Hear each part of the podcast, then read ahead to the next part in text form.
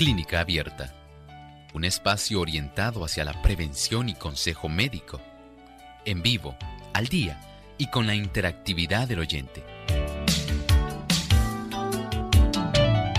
Clínica Abierta, poniendo al doctor a su alcance para un diálogo claro y honesto, porque nos importa su bienestar y salud.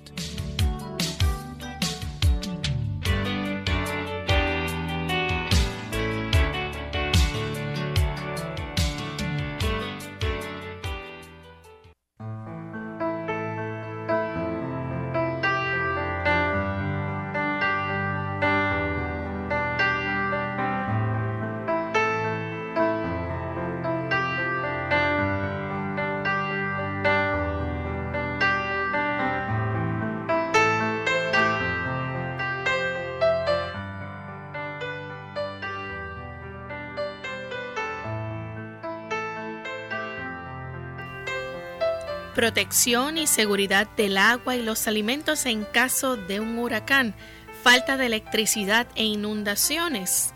¿Todo esto le es familiar cuando anuncian un huracán? Bueno, hoy en Clínica Abierta vamos a estar hablando sobre este interesante tema, así que nos concierne a todos escuchar. Bienvenidos amigos a nuestro programa de Clínica Abierta para compartir con ustedes esta que les saluda su amiga Lorraine Vázquez junto al doctor Elmo Rodríguez y nuestro equipo de trabajo que gustosamente estamos aquí durante esta hora para compartir y llevarles a ustedes información al día sobre la salud. Y Hoy vamos a tener un tema sumamente interesante, pero antes queremos saludar a todos aquellos amigos que nos escuchan en el estado de Nueva York, allá en la Gran Manzana, a través de la voz de la verdad. Así que a aquellos amigos que nos sintonizan, esperamos que puedan disfrutar del programa de hoy. Un gran abrazo para todos y sabemos que hay muchas personas a través de todos los Estados Unidos también que nos sintonizan en la internet, así que gracias por acompañarnos. Vamos a comenzar en esta ocasión con el pensamiento saludable del día. Nuestro trabajo en esta vida es una preparación para la vida eterna. La educación empezada aquí no se completará en esta vida, sino que ha de continuar por toda la eternidad, progresando siempre, nunca completa. Cuán vasto campo se abre ante nosotros. Podemos tener el privilegio de tener aquí en esta tierra una capacidad mental, una capacidad de aprendizaje excelente. Pero aquí no finaliza. Hay tanto que aprender. El Señor quiere enseñarnos tanto de las maravillas, de los secretos que Él tiene en la naturaleza, que tiene en los astros, que tiene a todo nuestro alrededor. ¿Cuándo se concluirá? En realidad no tiene fin. El conocimiento de las cosas de Dios cada vez nos asombrará aún más. Podemos entonces pensar qué asombroso es nuestro cerebro, qué capacidad para siempre estar aprendiendo y nunca dejar de aprender. El Señor hará esta gran maravilla con cada uno de nosotros si nosotros le permitimos en este momento hacer su trabajo en nuestra vida. Nos garantiza un aprendizaje eterno. Bien, vamos a comenzar entonces con nuestro tema para hoy. Las emergencias pueden suceder y para enfrentarlas cuando surjan la mejor estrategia es tener un plan previsto. Esto incluye saber cuáles son las precauciones adecuadas que se deben tomar para la protección y seguridad del agua, de los alimentos también, ante una amenaza de un huracán, el corte de energía eléctrica o inundaciones. Y usted preguntará, bueno, ¿qué tiene que ver todo esto con la salud? Es importante orientarse, ¿verdad? Porque a la larga nuestra salud se puede ver afectada y cómo usted lo va a ver a través del transcurso del programa. Doctor, porque hay que estar preparado para enfrentar estas emergencias. Diariamente, cuando usted abre el periódico, escucha las noticias en la radio o las ve en el televisor o tal vez en la internet, usted debe estar consciente de la gran cantidad de situaciones de emergencia por trastornos climáticos que están sucediendo en todo el mundo. Pero precisamente aquí en Interamérica.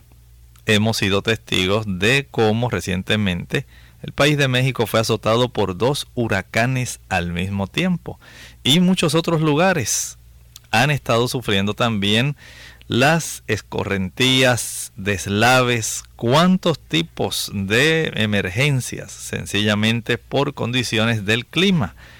Usted debe tener en mente que durante el desarrollo de estos procesos atmosféricos, su salud también se puede afectar. Y hay formas mediante las cuales usted puede estar preparado para enfrentar esta emergencia. En primer lugar, usted debe tratar de adquirir dos termómetros. Sería muy útil que usted lo hiciera. Usted debe tenerlos para sus equipos electrodomésticos, especialmente el refrigerador y el congelador. Estos dos termómetros van a permitir que usted pueda comprobar la temperatura del congelador que esté en 0 grados Fahrenheit por debajo y que la del refrigerador esté en aproximadamente 40 grados Fahrenheit o por debajo. Esto le garantiza a usted que el alimento se va a conservar en una forma adecuada, que va a usted tener la mínima oportunidad de que las bacterias puedan reproducirse y puedan entonces realizar alguna nefasta obra. Usted imagina, en medio de una situación de emergencia, que además usted pueda sufrir a consecuencia de la ingesta y el uso de un alimento que ha sido almacenado y utilizado en forma impropia porque no se cuidó, en este caso, de su temperatura de almacenaje. Doctor, ¿por qué es importante que congelemos agua en contenedores? Miren, el mantener cierta cantidad de agua en contenedores nos ayuda a mantener alimentos fríos en el congelador si ya, digamos, eh, surge un corte eléctrico. Ya sea por el huracán que lo hacen en forma preventiva algunas horas antes de que pase el huracán o sencillamente porque los vientos huracanados sencillamente eh, derribaron el tendido eléctrico y no se puede garantizar la seguridad de las personas nuevamente energizando las líneas porque se podrían electrocutar muchas personas a consecuencia de eh, la caída del tendido eléctrico y la gran cantidad de agua que habría diseminada. Por lo tanto, el que usted conserve dentro del congelador cierta cantidad de contenedores. No tienen que ser muy grandes, incluso hasta los mismos envases que se utilizan de refrescos o de leche.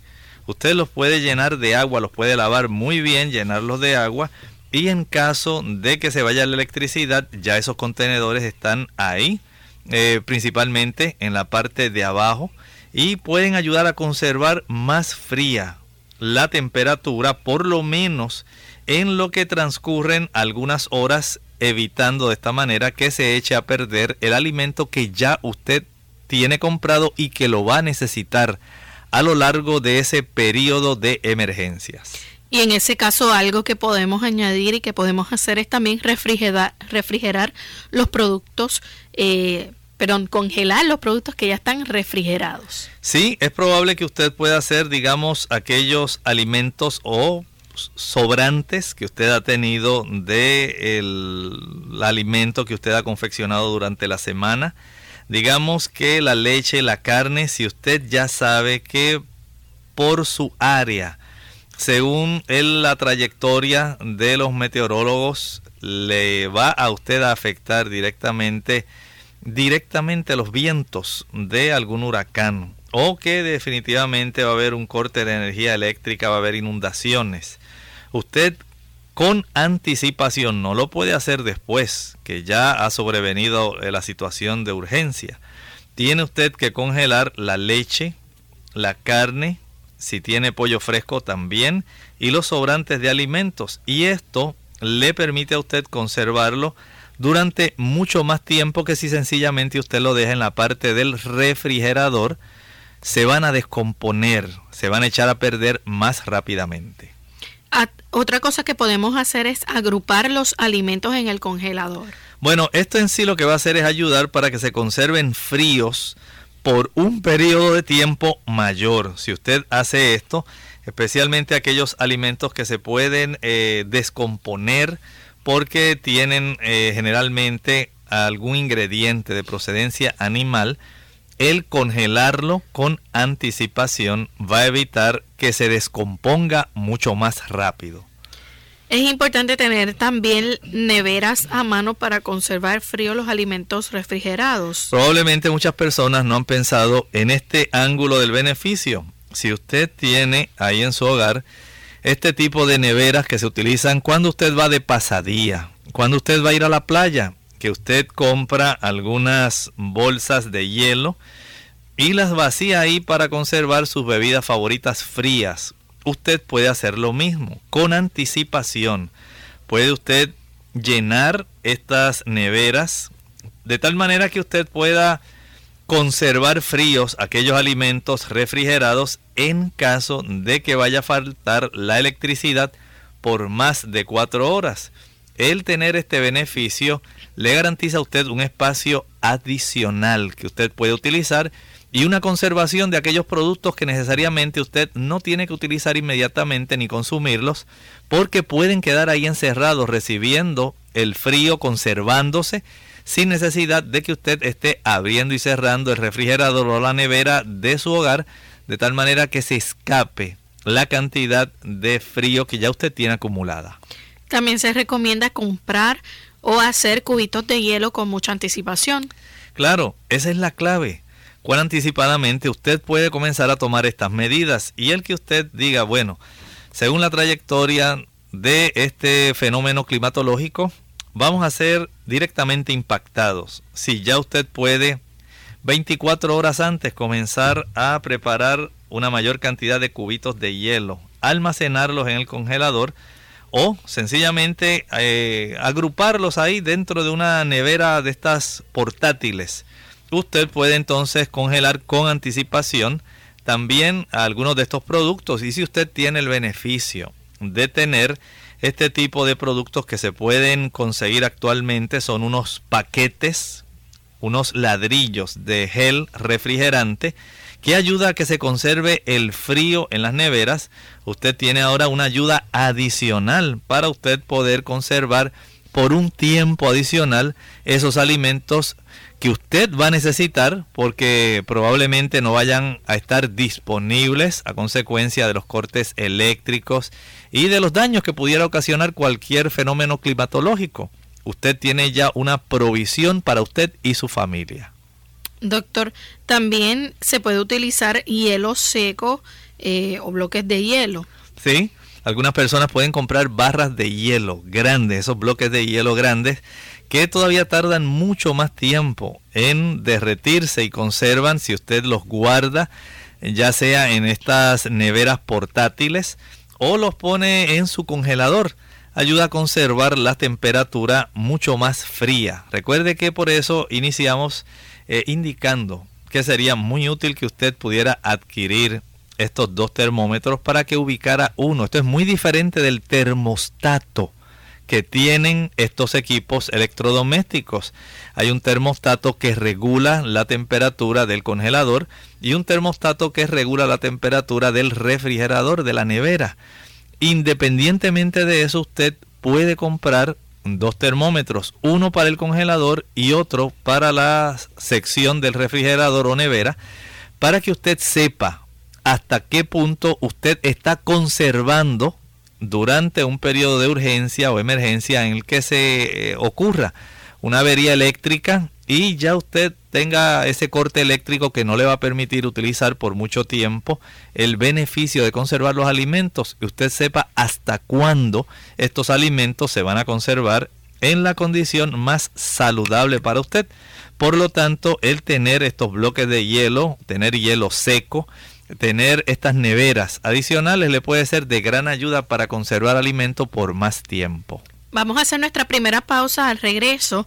Vamos a continuar hablando, ¿verdad?, de esa preparación que usted debe tener para poder enfrentar este tipo de emergencias. La armonía de la creación depende del perfecto acuerdo de todos los seres y las cosas animadas e inanimadas con la ley del Creador. No solo ha dispuesto Dios leyes para el gobierno de los seres vivientes, sino también para todas las operaciones de la naturaleza. Todo obedece a leyes fijas que no pueden eludirse. Pero mientras que en la naturaleza todo está gobernado por leyes naturales, solamente el hombre, entre todos los moradores de la tierra, está sujeto a la ley moral.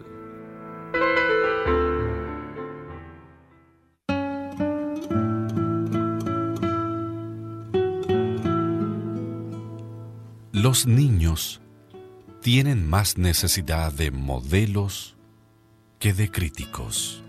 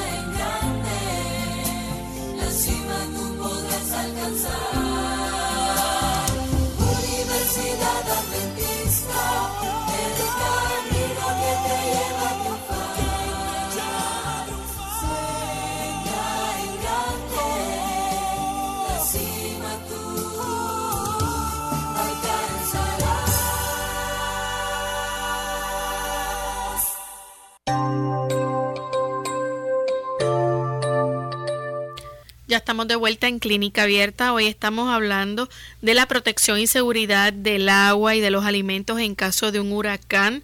Cuando uno se enfrenta a este tipo de emergencias, que no hay energía eléctrica, ocurren inundaciones, cosas que usted necesita saber y que a veces parecen sencillas, pero al momento de enfrentar este tipo de emergencias, si no estamos preparados, pues podemos tener graves consecuencias.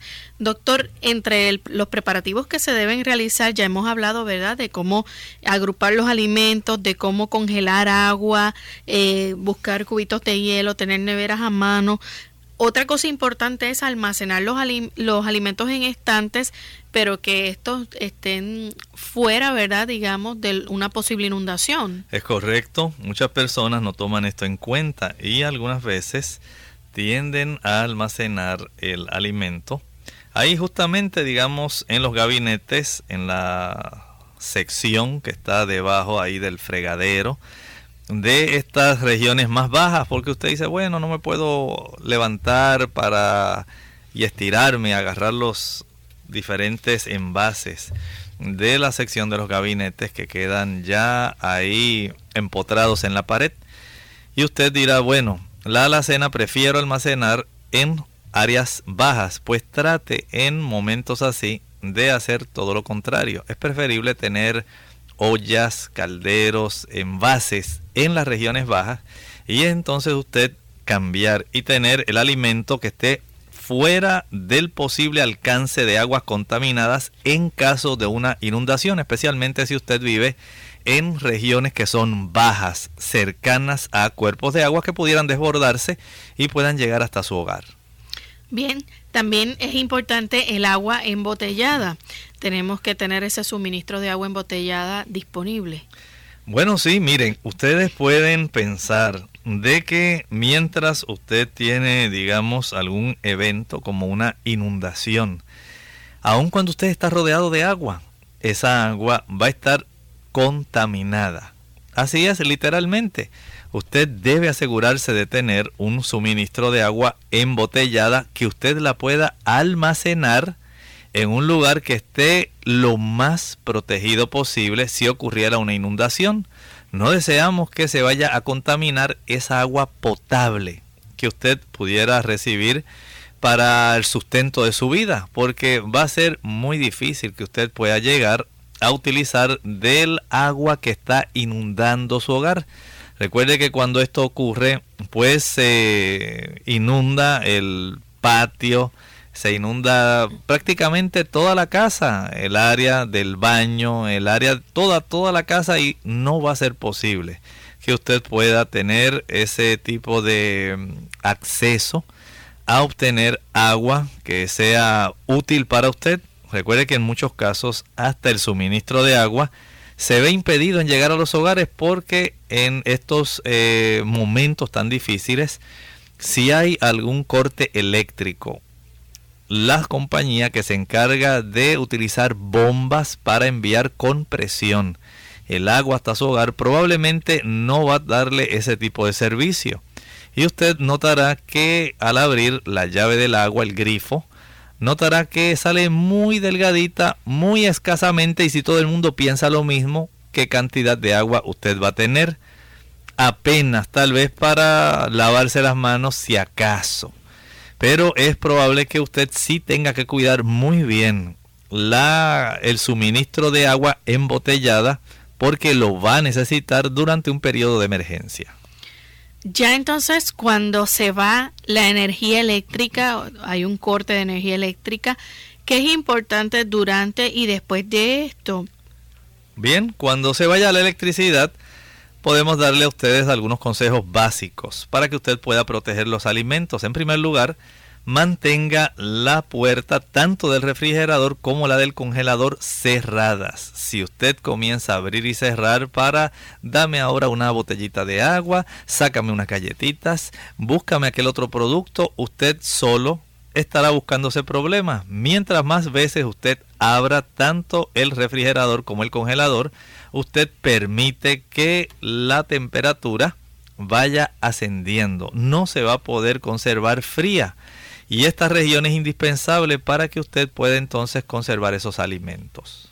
También, doctor, cuando un congelador está lleno, ¿cuánto es más o menos lo que puede durar la temperatura bastante frío? Mire, el congelador lleno mantendrá la temperatura durante aproximadamente 48 horas si la puerta permanece cerrada. Esa temperatura de esos alimentos básicamente va a estar constante aun cuando no haya suministro eléctrico.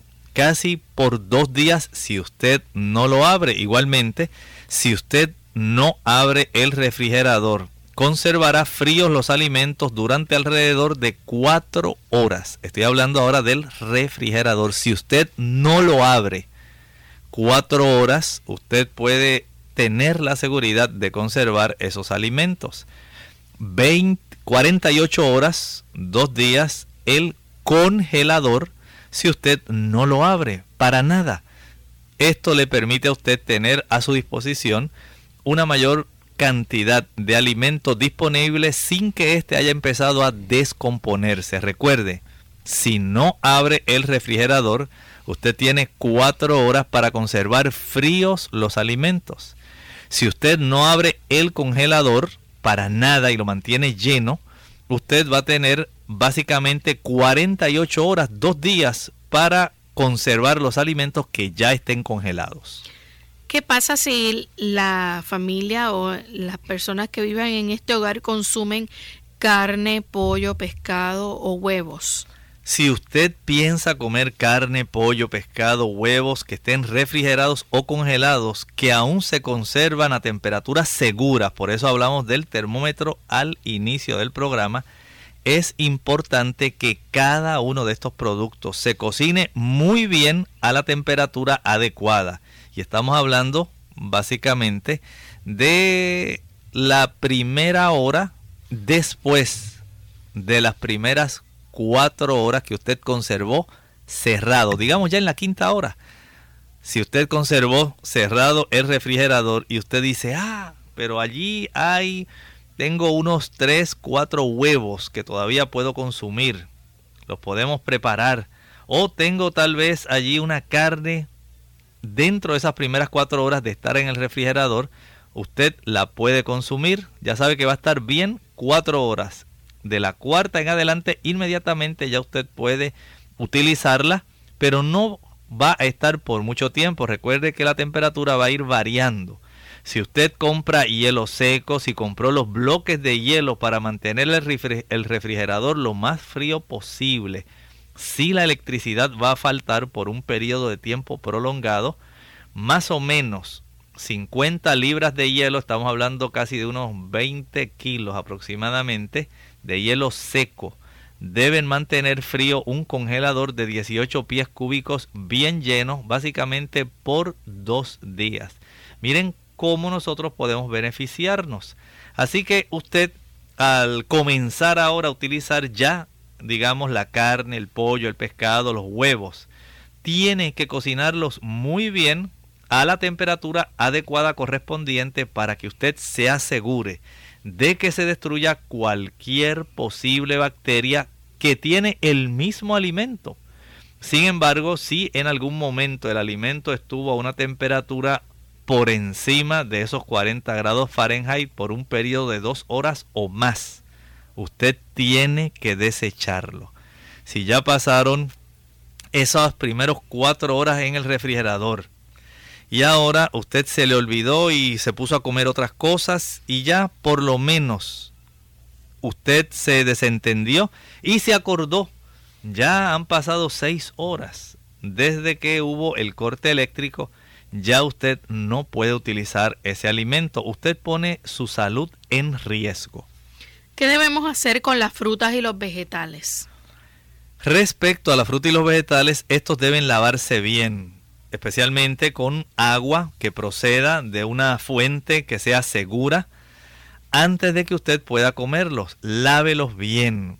Para los niños pequeños, trate usted de usar fórmulas para bebés que estén preparadas y enlatadas a las que usted no tenga que agregarles agua. Recuerde que estos son momentos de emergencia. Usted puede hacer esta previsión donde usted con anticipación dice, mira, si ocurre esto, es preferible tener este tipo de fórmula para niños o leche maternizada. Voy a comprar tanta cantidad de latas o frascos de la leche para tenerlos ahí disponibles de tal manera que no sea necesario reconstituirla con agua.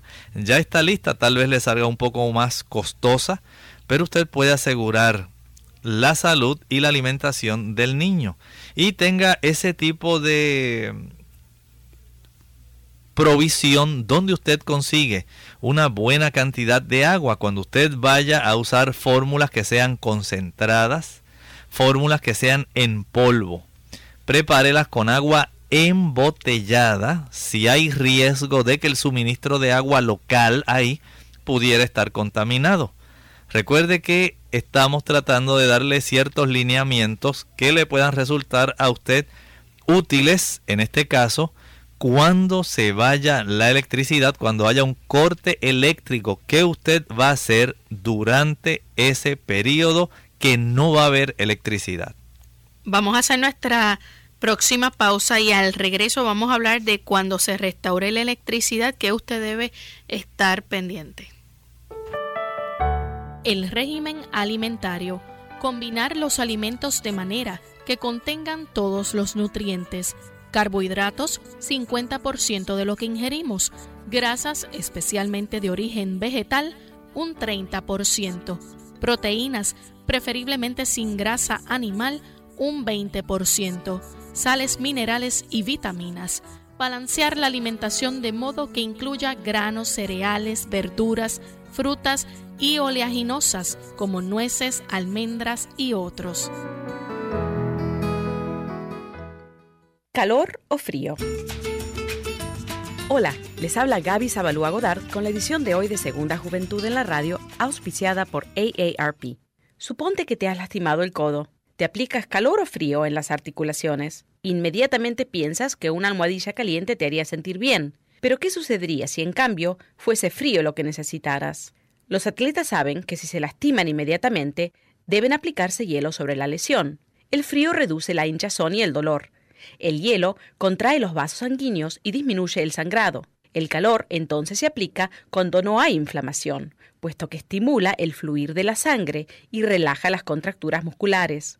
Las articulaciones y los músculos doloridos se alivian cuando se les aplica calor.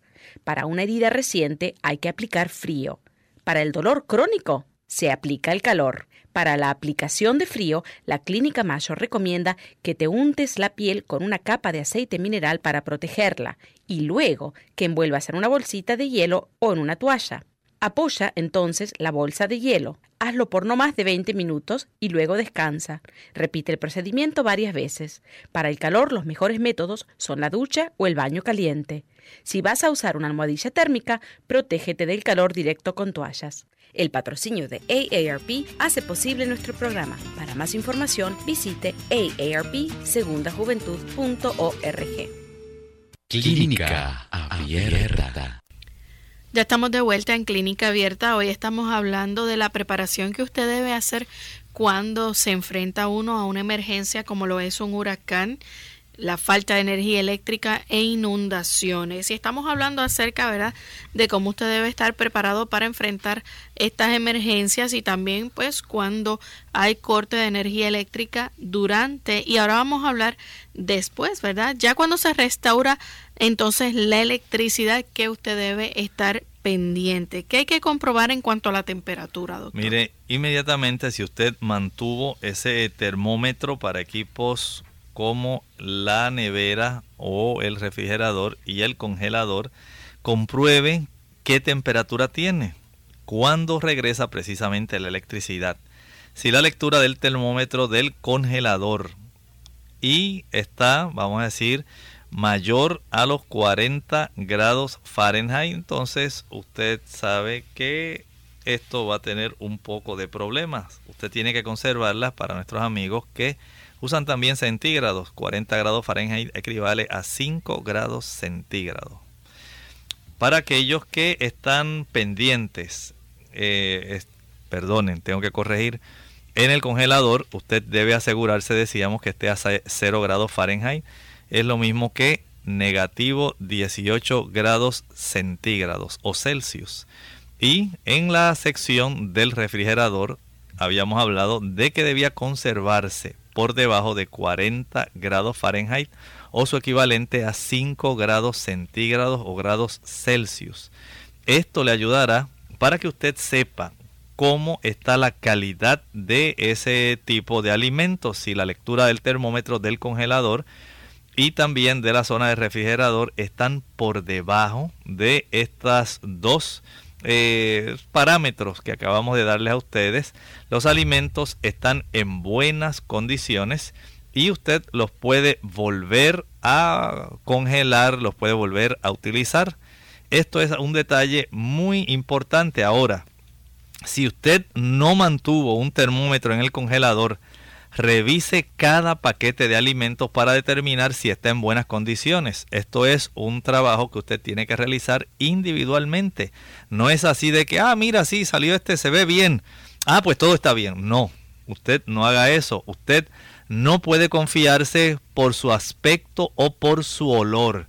Si los alimentos todavía tienen pedacitos de hielo o están a una temperatura de 40 grados Fahrenheit o menos, en el refrigerador, estamos hablando de 5 grados centígrados, usted tiene una buena opción de saber que están en buenas condiciones y usted los puede volver a congelar o los puede utilizar eh, en la cocina en sí para utilizarlos de alimento inmediatamente. Los alimentos refrigerados deben mantenerse en buenas condiciones siempre que la electricidad no haya faltado por más de cuatro horas y que la puerta del refrigerador haya permanecido cerrada. Recuerde que si usted la abre y la cierra, la abre y la cierra, la temperatura no se va a mantener por debajo de esa cantidad. Lo que va a hacer es elevarse y esto pone en riesgo. Por lo tanto, deseche cualquier alimento perecedero, tales como las carnes, el pollo, el pescado, huevos o cualquier sobrante que haya permanecido a una temperatura por encima de los 40 grados Fahrenheit o 5 grados centígrados. Estos ya se habrán echado a perder. Si ya han transcurrido más de dos horas sin que usted haya eh, abierto el refrigerador por las cuatro horas, digamos, del corte eléctrico que ocurrió, y ya han pasado esas dos horas adicionales, ya usted sabe que no debe utilizar esos productos. Bien, también algo importante que deben tener en cuenta nuestros amigos es que si van a consumir eh, los alimentos perecederos como la carne, el pollo, los mariscos, deben estar bien pendientes a que hayan estado adecuadamente refrigerados o congelados, porque si no se pueden enfermar. Exactamente, van a causar enfermedades si se consumen. No es cuestión de que usted diga, ah, pues yo creo, mira, a lo mejor puede ser. No. Si usted sabe que estuvo cerrado la puerta, ya sea del refri o del congelador, la del refrigerador, dijimos, por lo menos 4 horas sin abrir. Y la del congelador, por lo menos 48 horas sin abrir. Le conserva la temperatura interna. Pero si usted comenzó a abrirla y a cerrarla, va a tener problemas y se va a echar a perder mucho antes. El alimento, especialmente los de procedencia animal, no los consuma. Aunque usted los cocine bien, le van a hacer daño.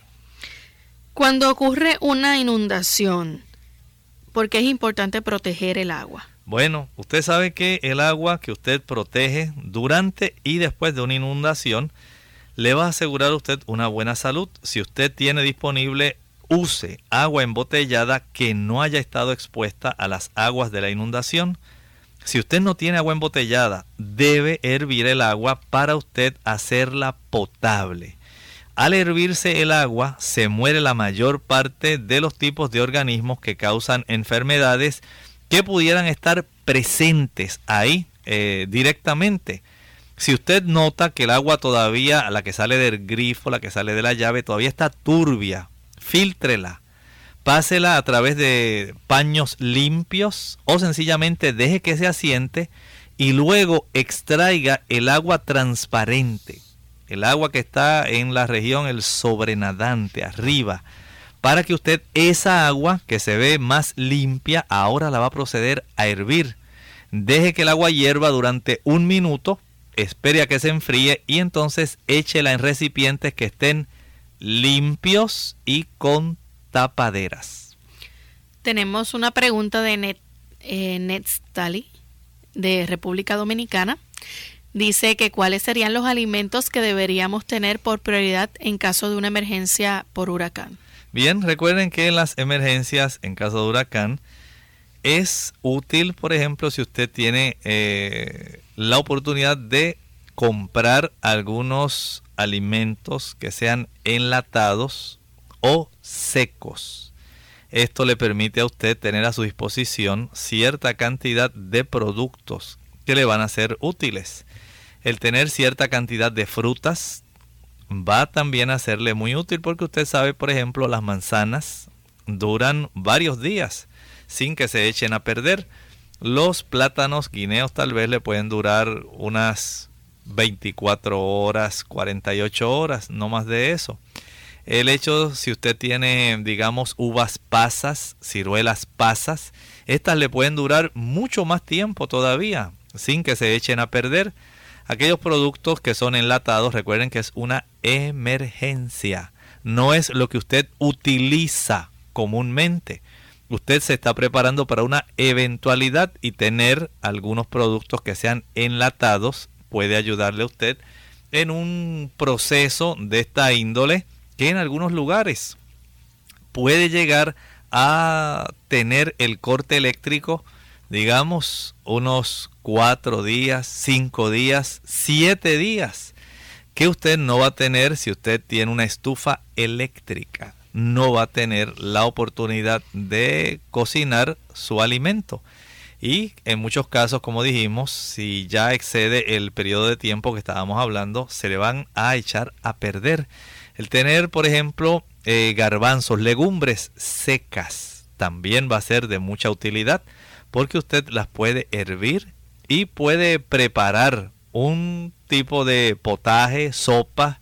Puede hacer las mismas legumbres directamente, el arroz, si usted tiene ese arroz ya, digamos, precocido, son momentos de urgencia. Usted puede llegar a beneficiarse si usted tiene además de esto, digamos, algún pequeño tanque de gas, ese gas eh, que se usa para la mayor parte de los hogares en toda Interamérica le puede dar a usted esa oportunidad de tener que cocinar sin necesidad de utilizar energía eléctrica.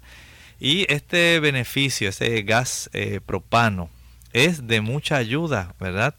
Eh, si usted ha hecho provisión y tener en caso de corte eléctrico algún tipo de hornilla o estufa pequeña de una o dos hornillas que puedan servir para estos fines, usted puede tener cierta cantidad de alimentos secos y enlatados que le pueden ayudar porque van a ser los que eh, le permitirán a usted pasar el tiempo que transcurra en lo que se restaura todo a la normalidad.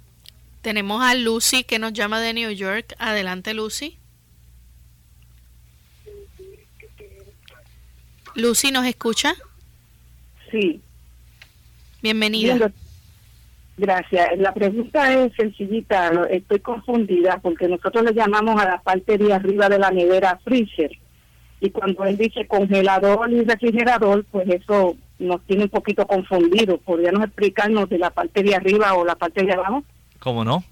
Eso es asumiendo que su electrodoméstico tiene en la parte de arriba el congelador, el freezer y en la parte de abajo, que es el refrigerador, la nevera en sí. Pero aquellos que tienen su electrodoméstico que es de dos puertas, hay uno que lo tienen del lado izquierdo, casi siempre el congelador, el freezer, y del lado derecho tienen el refrigerador o la nevera.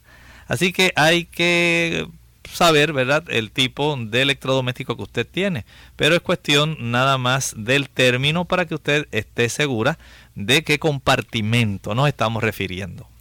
¿Qué podemos hacer para desinfectar el agua en caso de que no podamos hervirla? Bien, esto es muy útil y nuestros amigos hacen bien en tomar nota de esta información. Si usted no puede hervir el agua, usted la puede desinfectar usando cloro doméstico. Así que una botella de cloro doméstico va a ser muy útil para usted en caso de este tipo de emergencias. El cloro matará algunos tipos, aunque no todos, de organismos que pueden causar enfermedades que pudieran haber en el agua.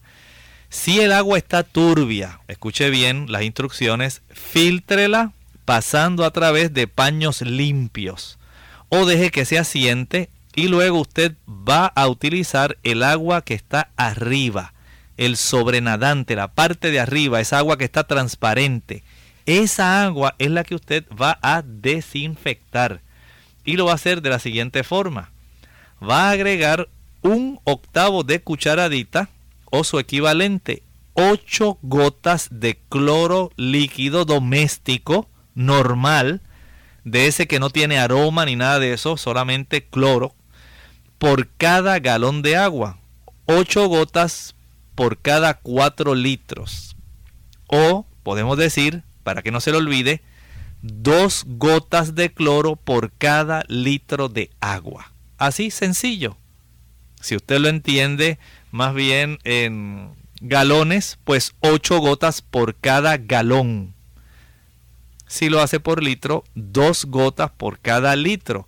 Revuelva bien el agua con el cloro y espere por lo menos 30 minutos antes de usarla.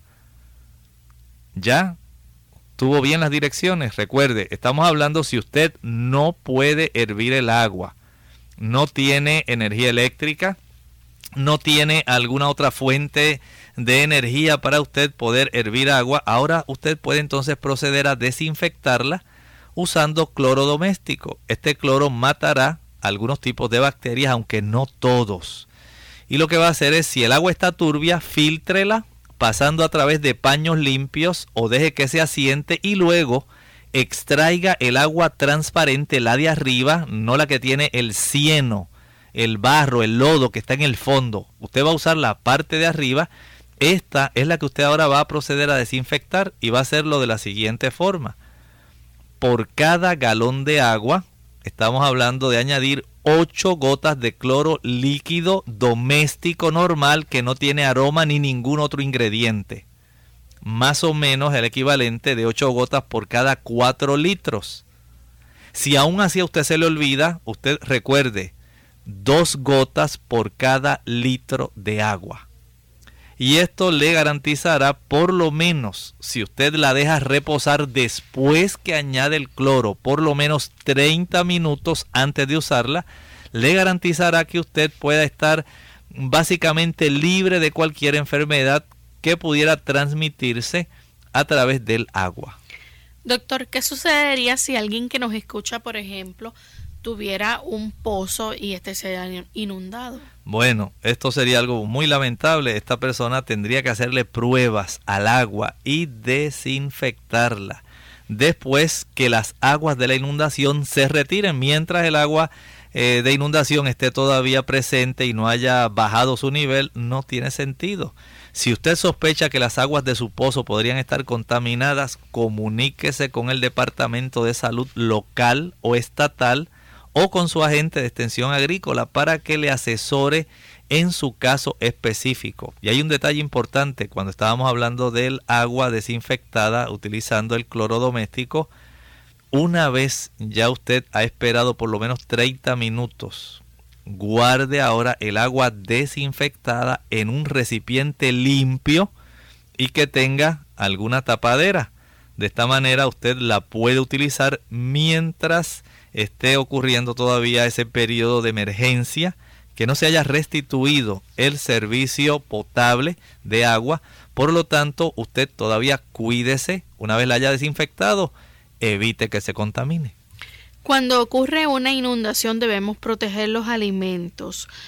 ¿Por qué no debemos ingerir un alimento que obviamente haya estado en contacto con aguas de inundación? Sencillamente la probabilidad que usted tendrá de que una buena cantidad de bacterias puedan haberlo contaminado, aunque sea un alimento seco, lamentablemente tendrá que descartarlo, desecharlo, porque la probabilidad de que usted se pueda enfermar y ponga en riesgo su salud es muy elevada. Hay que desechar entonces cualquier alimento que no esté en un contenedor impermeabilizado. Es correcto, hay que descartarlo. Una buena inversión que usted puede hacer es tener en su hogar este tipo de bolsas, bien de diversos tamaños, que usted puede sellar herméticamente aún con los dos dedos, o el índice y el pulgar, ese tipo de bolsas tipo zip lock, de que tienen un cierre así de cremallera de presión, sencillo. Usted puede tener de algunos tamaños ahí en la alacena. En una eventualidad de esta, usted puede utilizarla especialmente para envasar alimento seco y la puede guardar ahí porque esto le garantizará a usted la impermeabilización de tal manera que usted no permita que pueda estar en contacto con aguas de inundación. Entre los contenedores de alimentos que son impermeables se incluyen aquellos también que tienen tapas de roscas, los que tienen unas tapas que se abren a presión y aquellos que tienen tapas que se alan y los de tapas plegadas. O sea que hay diversos, no solamente este tipo de bolsas que estábamos hablando. Deseche también aquellas cajas de cartón, por ejemplo, de jugos, leche, fórmulas para bebés y los alimentos que usted haya guardado en latas, escuche bien, si han estado en contacto con las aguas de la inundación porque no se pueden limpiar e higienizar adecuadamente. Repetimos, si las aguas de la inundación han estado en contacto con alimentos que estén en cajas de cartón, por ejemplo, digamos algunos jugos, leche, leche en polvo principalmente, fórmulas para bebés y los alimentos que se hayan guardado en latas, si éstas han estado en contacto con las aguas de la inundación, y no se pueden limpiar e higienizar bien, descártelos, no trate de aprovecharlos, se va a enfermar. Doctor, es importante también esos alimentos, ¿verdad?, eh, que están preparados comercialmente en latas de metal y en envases que son flexibles. que no estén dañados. Mire, es importante que usted inspeccione bien los alimentos enlatados y deseche cualquier alimento que esté en latas dañadas. Si sabe si una lata dañada, si tiene un abultamiento, algún derrame, algún pinchazo, alguna perforación, si usted ve oxidación profunda y extensa o aplastamiento, abulladura lo suficientemente grave como para impedir que se apile normalmente o que se pueda abrir con un abridor de lata manual, usted sencillamente descártelas.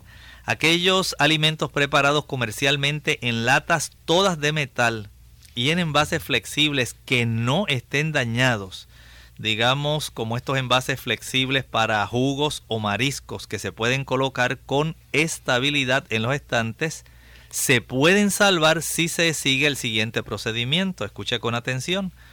Quítele la etiqueta si es del tipo que se puede quitar, ya que las etiquetas mismas pueden albergar impurezas y bacterias. Estamos hablando ahora de las latas de metal y envases flexibles que no estén dañados. Cepille o limpie con un paño cualquier suciedad o sedimento que haya. Limpie bien las latas o envases flexibles con agua y jabón usando agua caliente si está a su alcance. Enjuague bien las latas o envases flexibles con agua que sea potable. Si usted ya la tiene, recuerde que la suciedad o el residuo de jabón reduciría la efectividad de la higienización con cloro. Y ahora usted puede higienizar las latas o los envases flexibles de una de las dos siguientes maneras. Escuche bien lo que usted puede hacer. Sumérjalos en agua y deje que el agua hierva durante dos minutos. O puede hacer lo siguiente también. Sumergirlos dentro de una solución acabada de preparar consistente en una cucharada de cloro líquido sin aroma por cada galón de agua por cada 4 litros de agua que sea potable o el agua más limpia y transparente que usted tenga y manténgalo sumergidos durante 15 minutos. Bien, es importante entonces que realice todo esto. También tiene que dejar las latas o envases eh, flexibles que eh, se sequen al aire durante una hora como mínimo. Así es, por lo menos antes de que usted los proceda a abrir o a guardar. Si usted pudo quitar las etiquetas, entonces identifique el contenido de las latas o los envases flexibles con un marcador, incluyendo la fecha de vencimiento que casi siempre está ahí en la etiqueta de las latas.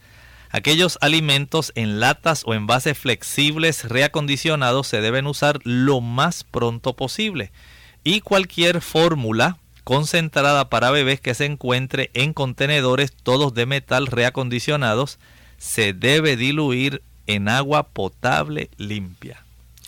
Doctor, ¿por qué es importante que lavemos bien con agua y jabón las cacerolas metálicas?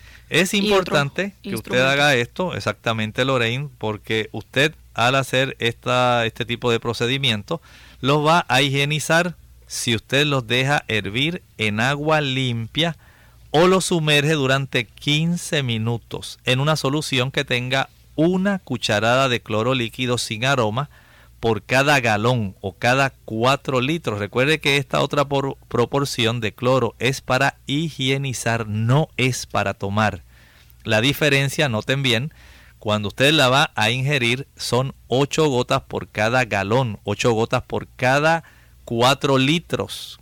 Pero cuando usted va a higienizar es una cucharada por cada galón, una cucharada por cada 4 litros. Hay diferencia de concentración y estamos hablando de cómo higienizar este tipo de envases que le van a ser a usted muy útiles.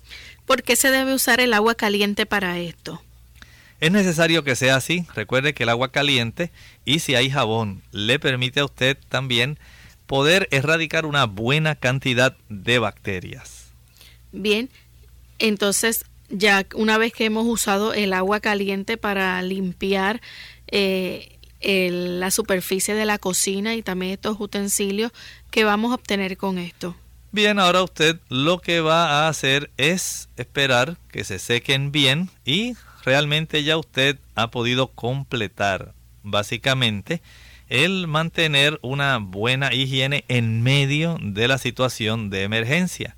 Esto le garantizará a usted poder conservar la salud de su familia y la suya propia en la mejor condición posible a pesar de la emergencia climática que esté sucediendo.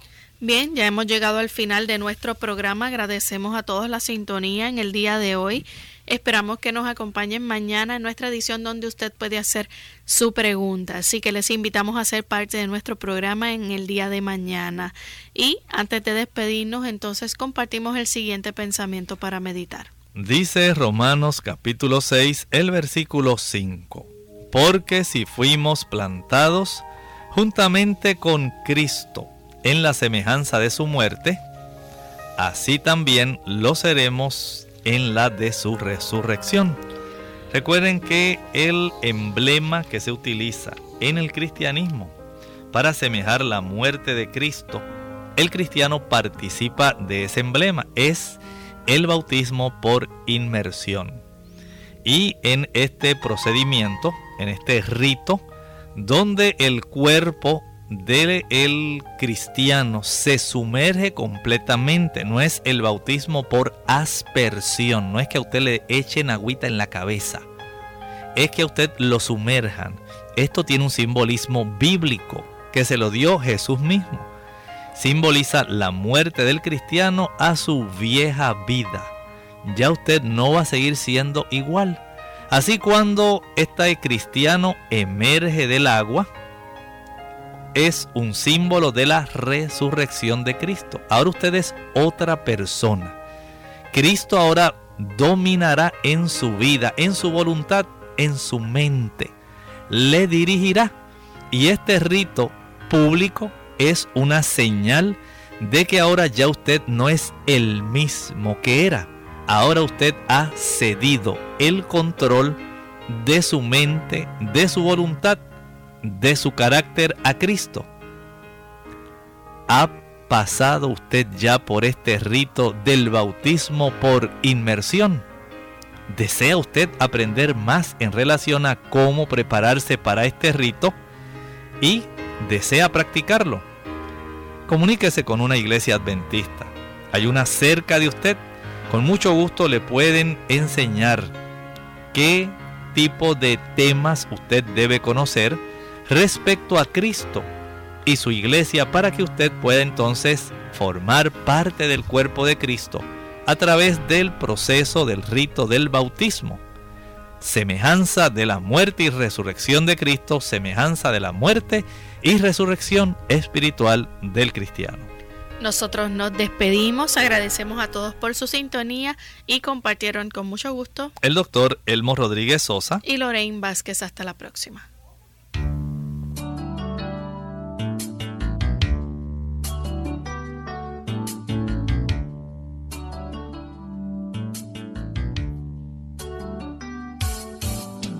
Clínica abierta. No es nuestra intención sustituir el diagnóstico médico. Antes de poner en práctica cualquier consejo brindado en este programa, usted debe consultar con su médico. Hasta la próxima.